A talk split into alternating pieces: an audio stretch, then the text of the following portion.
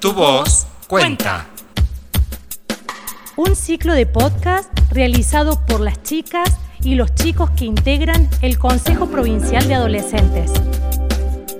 En este episodio seguimos debatiendo sobre ESI y hablamos sobre costumbres sociales y disidencias sexuales.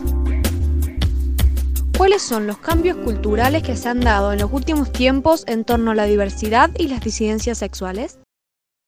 Como bien la sexualidad de la adolescencia es un poco rara en estos tiempos, ya que se repite como hace tiempo que, lo- que las personas homosexuales se, se escondían y en esta época también es lo mismo.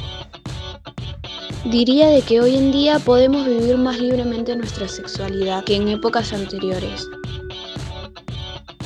En el tema cultural, los padres o los abuelos le inculcan al, al adolescente el tema del género masculino o femenino o el tema biológico. En el tema biológico estaría haciendo hincapié en el que el hombre, hay algunas sociedades que ven que el hombre tiene que salir a trabajar sí o sí, la mujer se tiene que quedar a limpiar o ser ama de casa.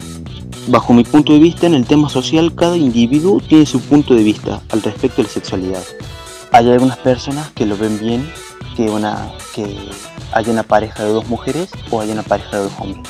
La sociedad muchas veces le hace bullying a cierta persona por, por su sexualidad, por decirlo así, o por cosas que él se puede sentir más mujer que hombre o viceversa.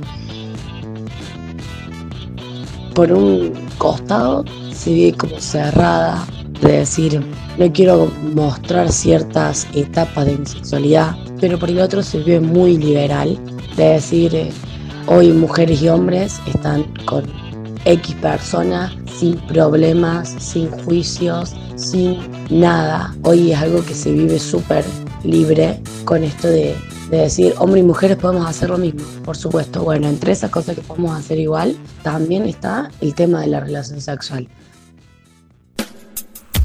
Tu voz cuenta. Una propuesta hecha para y por adolescentes.